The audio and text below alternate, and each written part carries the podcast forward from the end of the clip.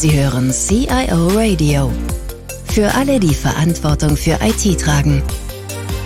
Ein Podcast der ACENT AG. Ja, herzlich willkommen zur heutigen Folge unseres CIO Radio.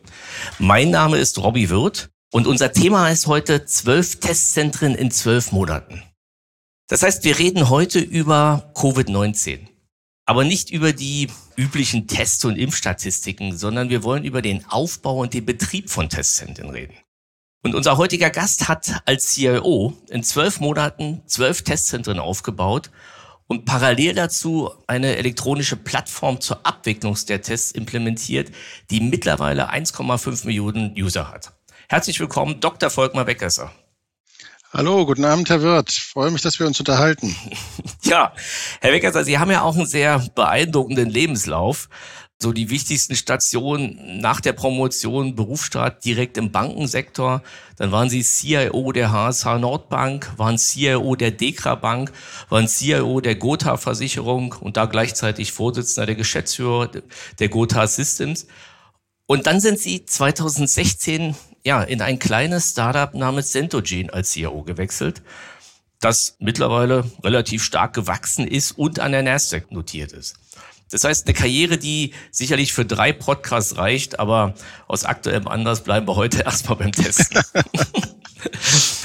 ja, fangen wir mal mit Centogene allgemein an. Ich vermute, dass zumindest und für die Vielreisenden unter uns das Logo dem einen oder anderen sicher ein Begriff ist. Gerade die, die flugtechnisch unterwegs sind, auch Stichwort Frankfurter Flughafen.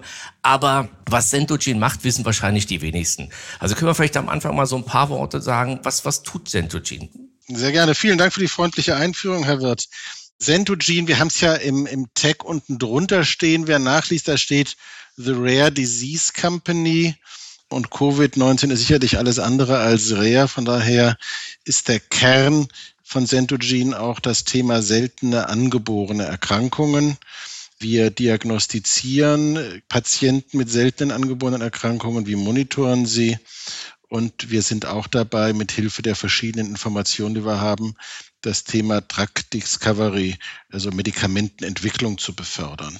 Das war auch der Grund, warum ich vor fünf Jahren mich entschieden habe, nochmal meinem Berufsleben einen etwas anderen Schwenk zu geben und in eine Firma reinzugehen, die Daten, genetische Daten und inzwischen auch, wie man, wie man in der Fachsprache sagt, Multiomics-Daten, also Daten aus der Erbinformation, aber auch aus der Frage, wie diese Erbinformation in Proteine und dann in Stoffwechselprodukte übersetzt wird, weitere Informationen generiert um einfach Patienten zu diagnostizieren. Dafür haben wir bei Sentodin inzwischen über 600.000 Patientendaten in unseren Datenbanken, wo wir jeweils von den Patienten die Zustimmung haben, dass wir hier auf der einen Seite eine genetische Analyse machen dürfen, auf der anderen Seite aber die Daten eben auch weiterverwenden dürfen für medizinische Forschung und sind hier mit breiter AI dabei, diese Daten zu speichern, abzulegen und dann mit verschiedensten, modernsten Tools und Hilfenahme von künstlicher Intelligenz da auch zu verstehen, welche von diesen Veränderungen im Erbmaterial macht jetzt was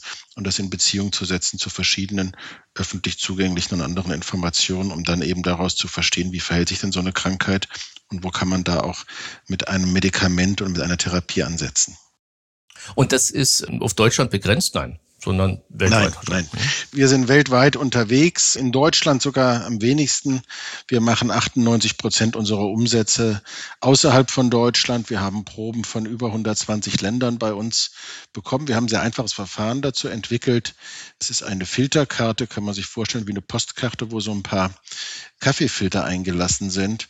Da wird Blut drauf getropft, das trocknet drei Stunden und dann geht das in einer ganz normalen Briefumschlag und erreicht uns hier in Rostock, wo wir dann aus einer Größe, die etwa eine Kugelschreiberspitze ist, die stanzen wir aus und daraus können wir das gesamte menschliche Genom dann aus einem Blutstropfen raus generieren. Und aus zwei weiteren sogenannten Punches, also kleinen Schnipseln, können wir dann auch mit Hilfe von Massenspektrometrie den Stoffwechseldaten analysieren. Und wenn man jetzt die Verbindung zu Covid wieder macht, was haben wir damit gelernt? Wir haben damit gelernt, pragmatisch mit einfachen Lösungen und mit internationaler Logistik Schnelllösungen aufzubauen. Ich sage immer mit dem Augenzwinkern, äh, wir haben ein hochkomplexes Lagersystem für unsere Filtergarten.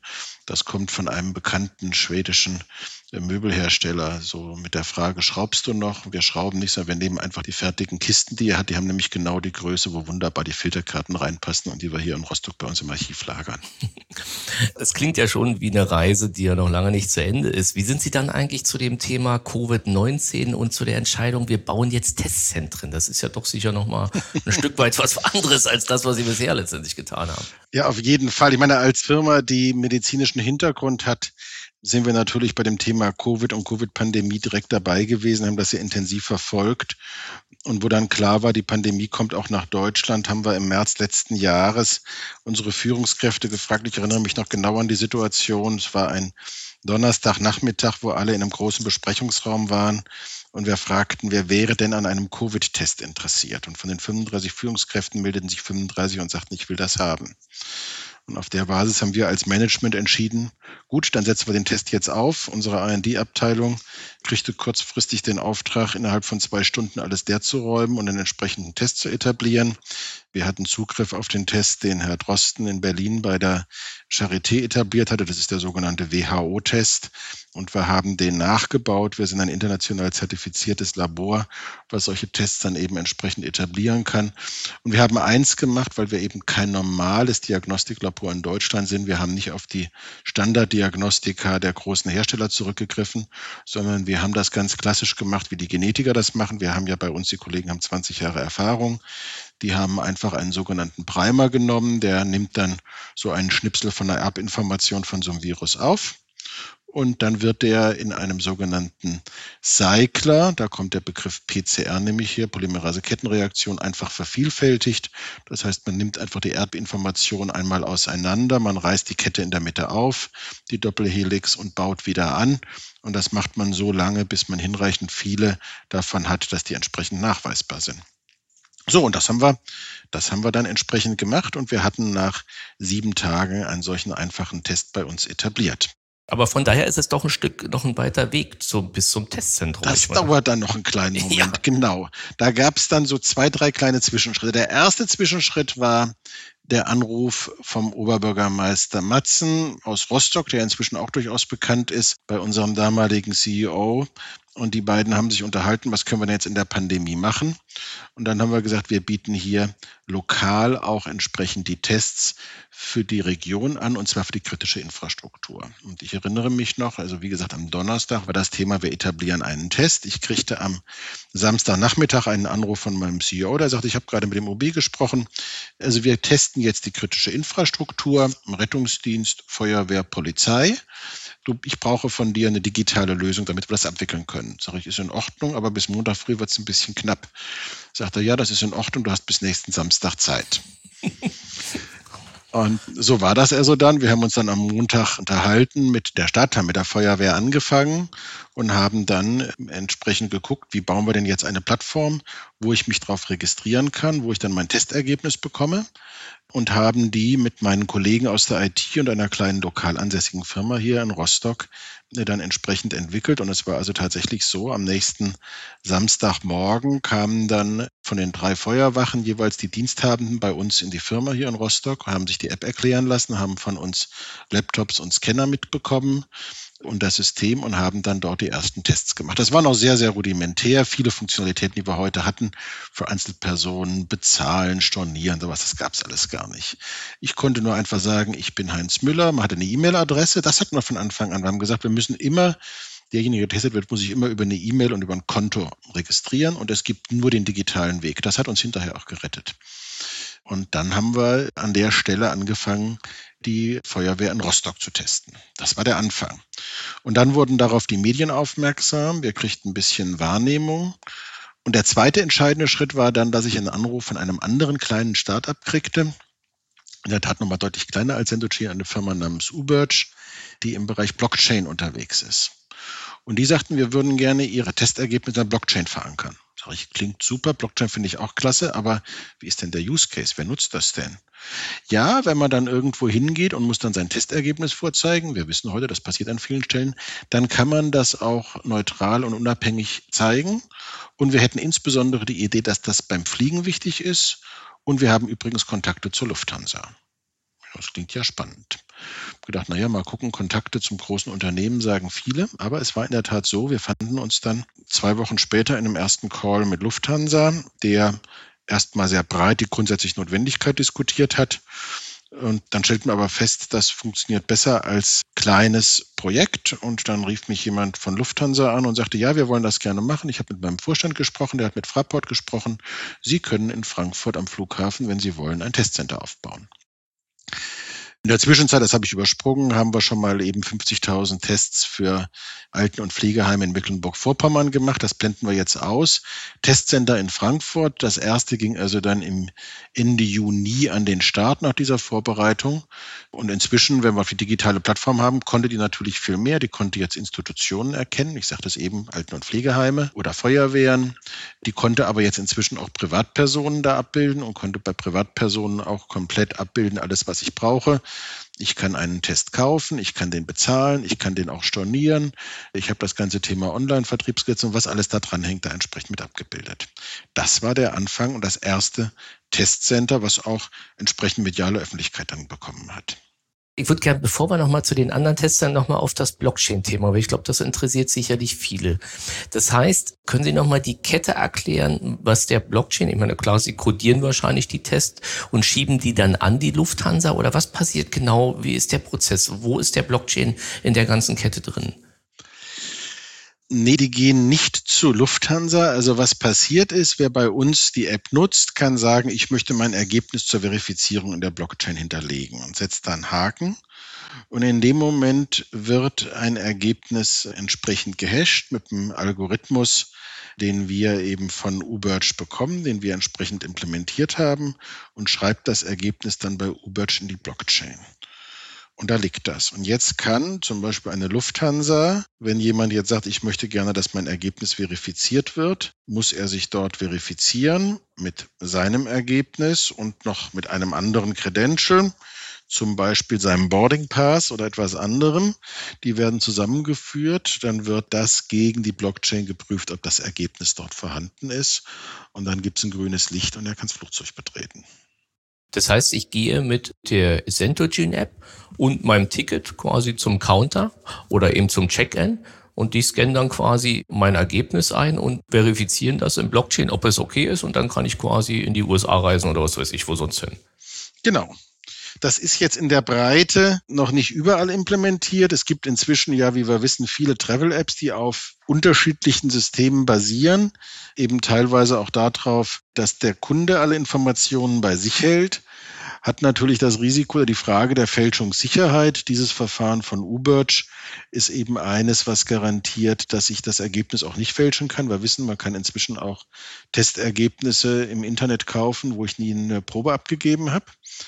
Und die andere Variante ist, dass natürlich auch große Service-Provider wie zum Beispiel Amadeus, die ja breit in der, in der Luftfahrtindustrie sind und wo viele Airlines das Buchungssystem im Hintergrund nutzen, mit denen kooperieren wir auch. Und auch da gibt es eben die Möglichkeit, meine Buchungsdaten zu überprüfen und so direkt im Buchungssystem den Haken getestet und fit for flight zu setzen. Dann kommen wir vielleicht nochmal auf den weiteren Weg zurück. Jetzt haben wir das Testzentrum in Frankfurt. Wie kamen die anderen elf? Das ist ja schon eine, eine atemberaubende Geschwindigkeit, die da entstanden Ja, was dann, was dann erst kam in Frankfurt, wenn wir uns nochmal erinnern, war im letzten Sommer die Phase, wo alle Reiserückkehrer erst freiwillig und dann auch Risikogebieten getestet wurden. Und man muss sich jetzt vorstellen, wir hatten in Frankfurt den ersten Setup. Es wusste ja kein Mensch, wie viele Leute kommen denn da jetzt nur zum Testen? Hm? Wie viele Leute sind denn bereit dafür was zu bezahlen? Und im ersten Setup hatten wir eine Größenordnung, wo ich sagte, naja, also wir schaffen vielleicht 1000 bis maximal 2000 Leute in diesem Testcenter, aber dann brummt's richtig. Und nach 14 Tagen brummte es schon und wir hatten lange Schlangen. Und wie gesagt, dann kam die Entscheidung der Bundesregierung, wir wollen alle Reiserückkehrer testen und dann auch im August, und das ist auch noch umsonst, Und daraufhin explodierte also das Testaufkommen in Frankfurt, Klammer auf, auch auf anderen Flughäfen. Und wir haben also in Frankfurt dann bis zu 10.000 Tests am Tag dort prozessiert, haben dann auch dort die Flächen ausgeweitet. Und dann über Lufthansa zunächst mal haben wir weiteren Kontakt zu anderen Flughäfen aufgebaut und haben dann sukzessive zunächst nach Frankfurt, Hamburg aufgemacht und dann Düsseldorf mit der Eröffnung von BER kam der dann dazu und inzwischen war dann auch Köln soweit, dass wir damit reinkamen und einer fehlt noch in der Liste, den werden wir demnächst noch aufmachen, dass wir dann Nummer 13 oder 14 werden von den Flughäfen. Und dann kriegten wir Anfragen zunächst mal weiter auch, gerade dann im Herbst Richtung Weihnachten rum. Wir würden gerne auch noch weitergehend Tests anbieten über private Kontakte dann zum Einkaufszentrum in Frankfurt, wo wir inzwischen in der Maizal ein Testzentrum betreiben. In Berlin Mitte betreiben wir eins. Und immer war wieder die Frage, wie groß ist denn der Bedarf, dass wirklich Privatleute sich auch testen lassen wollen. Und abgesehen von dieser Reiserückkehrertests, die ein gewisser Boom waren, haben wir ansonsten alles über privat bezahlte Tests entsprechend gemacht bei uns. Das heißt wirklich eine Privatperson, die sagt, ich will für mein Testergebnis bezahlen, weil letztes Jahr, gerade im Herbst und Weihnachten, ging es darum, ich gerne sicher meine, meine Freunde, meine Bekannten sehen will oder ich ein gewisses Event wahrnehmen will. Das Thema Reisen stand immer im Vordergrund. Und dann kam die Anfrage, wir erinnern uns, in Tschechien liefen die Inzidenzen sehr hoch. Vor dem Hintergrund haben wir dann in Bayern sehr viel an den Grenzen getestet. Da haben wir ein Testzentrum und haben jetzt in den letzten drei Monaten dann nochmal entsprechend fünf weitere City-Test-Center dazu oder vier weitere City-Test-Center dazu gebaut. Kommen jetzt noch einige dazu, sind also inzwischen wirklich breit in Deutschland vertreten, wo wir entsprechend unsere, unsere Tests anbieten. Das hat ja Ihre eigene Rolle als CEO ja auch kräftig verändert, weil ja doch nochmal ein deutlicher, ja, ich sag mal, Business-Fokus, der wahrscheinlich von Räumlichkeiten anbieten bis sonst was Probleme hochgespielt haben. Ich meine, wie nehmen Sie das wahr? Haben Sie doch Zeit für Ihre Rolle als CIO? Ich nehme mir die. Ich bin froh, dass ich in der Zeit mich auf ein gutes Team, was ich die Jahre davor aufgebaut habe, abstützen konnte was sehr eigenständig die Themen bearbeitet hat, was dann auch zugegebenermaßen gerade in der Anfangszeit natürlich auch viel in Covid erstmal involviert war, um dort die Technik auch hinzubekommen. Es ist ja dann ja nicht nur die App gewesen, es war dann auch die Frage technische Infrastruktur in den Abstrichzentren nicht besonders kompliziert, aber ins Netzwerk einschalten, stabiles WLAN aufbauen, entsprechende Anzahl von Arbeitsplätzen an der Infrastruktur. Meine Kollegen aus dem Bereich künstliche Intelligenz haben sich darum gekümmert, dass wir die Proben nicht mehr alle einzeln einscannen müssen, sondern wir machen nur noch ein Bild von 96 Proben und dann werden die Barcodes beziehungsweise die QR-Codes in dem Falle alle automatisiert erkannt und alle entweder als Ausgang aus dem Sample Center oder Eingang im Labor wahrgenommen oder aber auch die Kurven, die wir haben, die wir zu Anfang manuell befundet haben. Also die Frage, wird jetzt hier etwas amplifiziert? Das heißt, kann ich eine Vervielfältigung der Erbinformation des Virus erkennen oder nicht? Das sind typische Kurven, die dann mit der Vervielfältigung auch hyperbelartig ansteigen. Diese Kurven kann man eben entweder von einem Wissenschaftler begutachten lassen oder man kann, wenn man hinreichend viele Proben hatten, und die hatten wir dann relativ schnell, auch entsprechende Algorithmen trainieren, die das dann können, sodass auch hier die IT natürlich komplett in das Thema erstmal involviert war. Und inzwischen haben wir aber das ganze Thema Covid-Testen als eine eigene Business Unit aufgestellt. Es gibt einen eigenen Kollegen, der sich operativ darum kümmert, so dass ich zumindest mal gute 50 Prozent meiner Zeit inzwischen wieder frei habe, um mich auf meine Rolle CIO im Kerngeschäft zu fokussieren. Ja, jetzt wünschen wir uns ja alle, dass das Thema Covid zu Ende ist und oder zu Ende geht. Und ja, es scheint ja auch Licht am Ende des Tunnels zu sein. Die Frage ist, was machen Sie dann mit den Testkapazitäten? Gibt es weitergehende Pläne? Wird das Testen überhaupt verschwinden oder testen wir jetzt den Rest unseres Lebens oder tragen die Maske? Also die gute Nachricht ist im Moment jetzt haben wir eine ähnliche Situation wie im letzten Jahr. Die Infektionszahlen gehen deutlich zurück und es ist ganz klar, das hat was mit der Jahreszeit, mit dem Wetter zu tun, mit dem Verhalten der Menschen. Anders als im letzten Jahr nimmt das Thema Impfung natürlich auch einen breiten Raum ein und drückt die Infektionszahlen deutlich nach unten. Wir sehen deutlich weniger Hospitalisationen von älteren Menschen im Moment, die schon einen hohen Impfgrad haben. Gleichwohl werden wir, wenn wir uns die Impfbereitschaft in Deutschland angucken, die durchaus ja manchmal auch individuell durchaus nachvollziehbare Gründe haben kann, dann feststellen, dass wir keine Impfquote von 100 Prozent erreichen werden. Ja, Im Moment Umfragen gehen davon aus, dass wir bei 70 Prozent landen, vielleicht ein bisschen drüber, das wäre gut. Aber damit bleibt immer noch ein substanzieller Teil, die immer noch einen Test brauchen. Erster Punkt. Zweiter Punkt, auch wenn wir geimpft sind, zumindest in diesem Sommer und ich gehe davon auch, auch im Winter, werden trotzdem viele Länder zur Sicherheit noch sagen, wir wollen gerne noch einen PCR-Test haben, um absolut sicher zu sein, dass hier niemand mit einer neuen Virusvariante oder mit dem Virus zu uns einreist. Das wird das Zweite sein. Und ich glaube, das werden nicht so wenige sein. Wir in Deutschland gucken ja im Moment auch auf das Thema Hochinzidenzgebiete, Virusvariantengebiete. Andere Länder haben da ähnliche Regelungen. Wenn ich nach China reisen will, brauche ich sogar einen Antikörpertest, also wesentlich strikter. Also unabhängig davon gehen wir im Moment davon aus, dass das Testen für Reisen zumindest diesen Sommer bleibt. Und dann ist die große Frage, was kommt danach? Wann muss eine Folgeimpfung sein? Wie wird man nachweisen müssen, sowohl mit entweder mit PCR oder auch mit Antikörpertests, ob ich noch ausreichenden Impfschutz habe, beziehungsweise kein Virus in mir trage. Und dann ist die spannende Frage, wie sieht es im nächsten Winter aus? Wenn wir wieder eine Zunahme der Atemwegserkrankungen sehen, wird die Frage sein, ist das jetzt Covid oder ist es eine andere Atemwegserkrankung? Und dann wird das Thema Differentialdiagnostik eine deutliche Rolle spielen. Davon gehen wir im Moment aus, sodass wir glauben, dass das Thema Testen sicherlich noch ins Jahr 2022 hineinreicht. Spätestens da wird aber dann meine Glaskugel doch jetzt sehr trübe, sodass ich dazu eigentlich keine weitere Aussage machen kann. Wir haben unsere Kapazitäten alle an der Stelle sehr flexibel aufgebaut, sodass wir uns da auch an die Nachfrage anpassen können. Aber wir sehen ganz klar, dass der Bedarf da sein wird und gucken auch, wie wir dann durchaus auch gerade im Bereich Reisen, Events haben wir jetzt ein bisschen ausgeklammert, ist auch noch ein spannender Bereich, auch das Serviceangebot, was wir rund ums Testen haben, nochmal arrondieren oder vielleicht auch mit Produkten, die etwas näher an unserem Kernbereich dran sind, nochmal äh, weiter arrondieren können. Ja, aber ich schon ein Szenario, was ich mir vorstellen kann. Ich meine, wir haben ja mit der Pandemie sicherlich auch ja eigentlich gelernt haben, dass wir bisher unendliches Glück haben, wenn man die rasende Geschwindigkeit mal anguckt, wie sich der Virus ausgebreitet hat. Und so wäre zumindest das Testen ja ein sehr probates Mittel, um eben Infektionsketten doch vielleicht früher und schneller zu unterbrechen. Und wie sagen, ich kann mir schon vorstellen, dass das eine oder andere Land sagt, oh komm, wir hier ein Risiko eingeben, dann verlangen wir eben den Test oder eben halt eine Impfung. Letzte Frage, Herr Wegesser. Gibt es irgendwas, was Sie aus heutiger Sicht anders machen würden? Weil Sie haben ja in einer rasenden Geschwindigkeit Testzentren aufgebaut, einen ganzen Maschinenraum darunter gebaut. Also ist ja doch viel. Aber wenn Sie trotzdem noch mal so zurückgucken, manchmal gibt es ja so einen Punkt, wo man sagt, hm, da wäre ich vielleicht doch lieber anders abgebogen.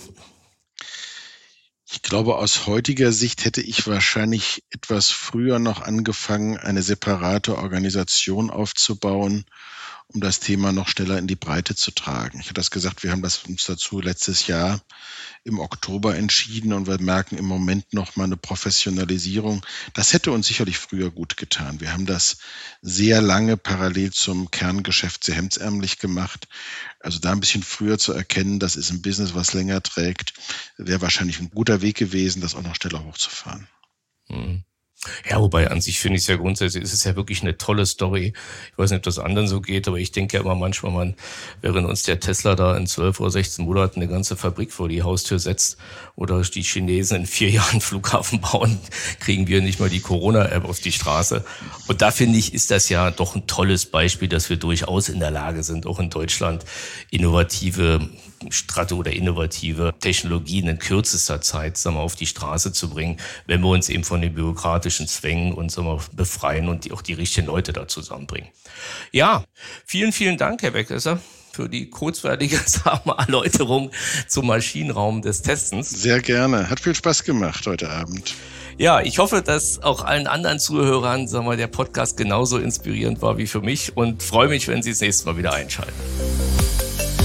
Vielen Dank fürs Zuhören. Mehr Informationen zu diesem Podcast finden Sie unter cioradio.de.